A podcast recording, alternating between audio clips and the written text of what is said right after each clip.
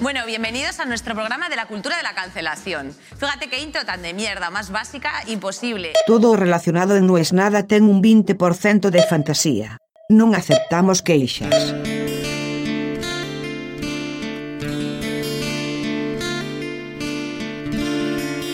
no le dan las manos para borrar. Y es lógico, es lógico porque no hay manera que vos tengas en la cabeza todo lo que dijiste hace mucho tiempo. El contexto, el lugar. Había una época en que en Twitter se podía decir cualquier cosa. Éramos muy pocos y todos jugaban a ver quién era el más picante.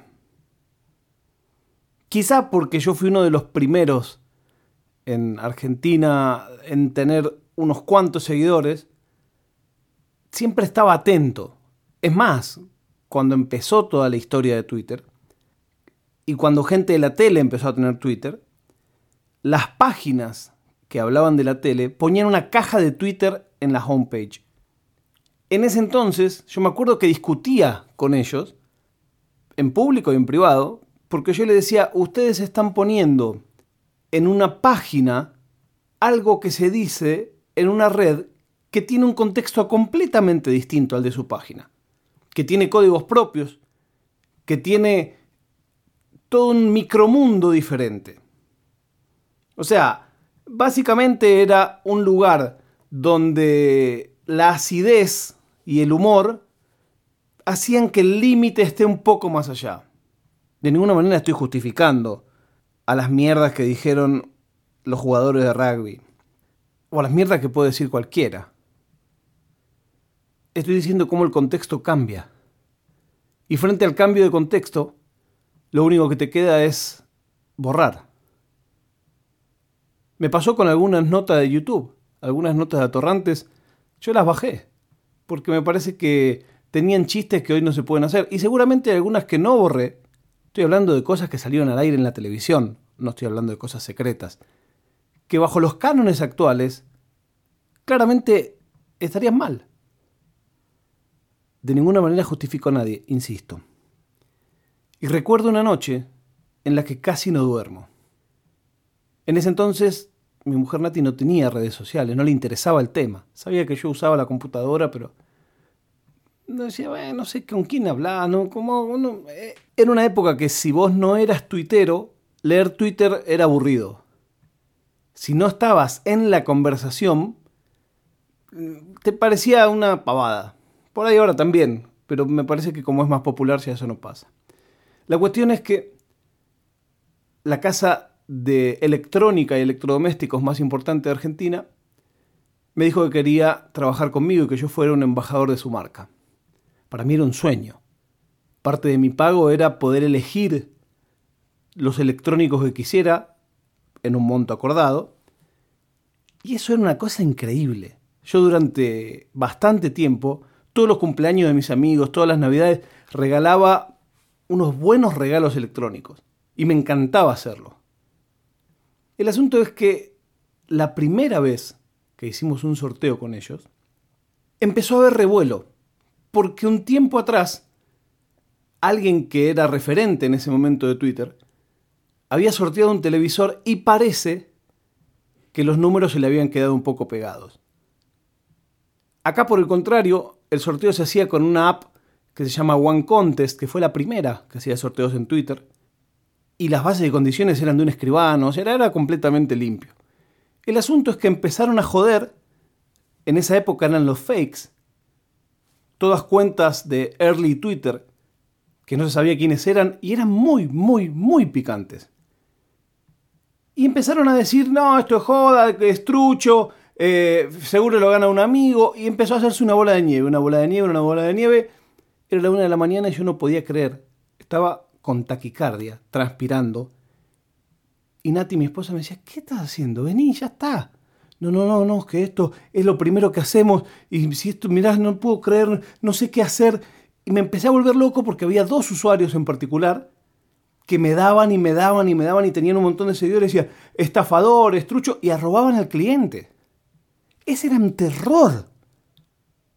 Porque si bien eso era 100% falso, cuando vos haces la primera publicidad con alguien, lo último que querés es que cuando el tipo está mirando diga, oh, pero mira, la gente lo putea, saquémoslo.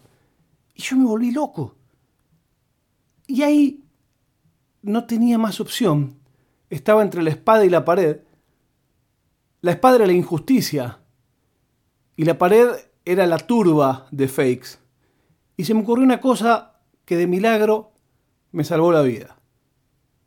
Empecé a seguir a los dos que más me atacaban y le mandé por privado un mensaje diciendo, yo no tengo por qué darte explicaciones, pero te voy a dar todas las explicaciones que quieras. Decime qué querés saber y yo te voy a contar todo. No, bueno, pasa que eh, estamos jodiendo. No, no, ustedes están jodiendo, pero este es mi trabajo, amigo. O amiga, no sé quién sos. No, bueno, pero mirá, esto se hace con la aplicación tal, entras a la página y ves cómo es, hay un escribano, hay unas bases y condiciones, podés preguntar todos los otros sorteos que hice. Fue media hora de esa charla. Te puedo dar mi teléfono si querés. Hablemos. ¿Querés que nos encontremos? Nos encontramos. Dos de la mañana. Y ahí se empezó a calmar. Empezaron a decir, bueno, no, parece que esta vez no.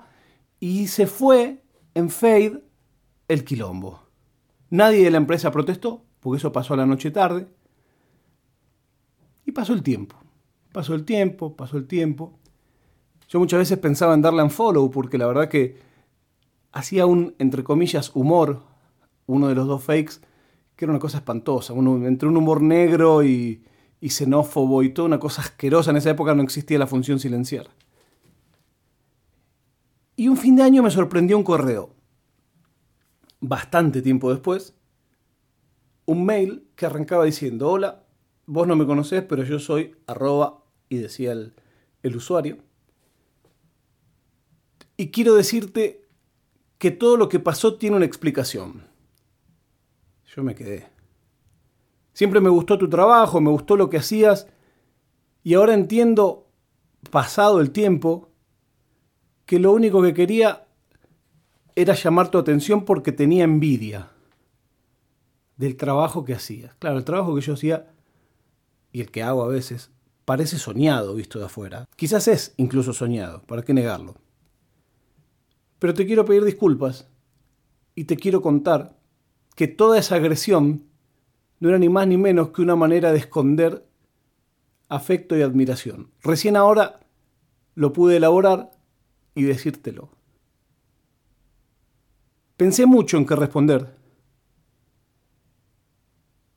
y simplemente respondí gracias. Tiempo después lo dejé de seguir, hace poco. Pero siempre me quedé pensando, ¿cuántas veces ese hater más hater del mundo no es más que todo lo opuesto a lo que uno cree que es? Y me quedé pensando cómo alguien quizás no se da una idea de cómo lo que en ese momento era un chiste puede terminar en una bola de nieve. Y en este caso, por estos días, la bola de nieve va en sentido contrario. Borren lo que ya no tenga lugar en el presente y recuerden que no es nada.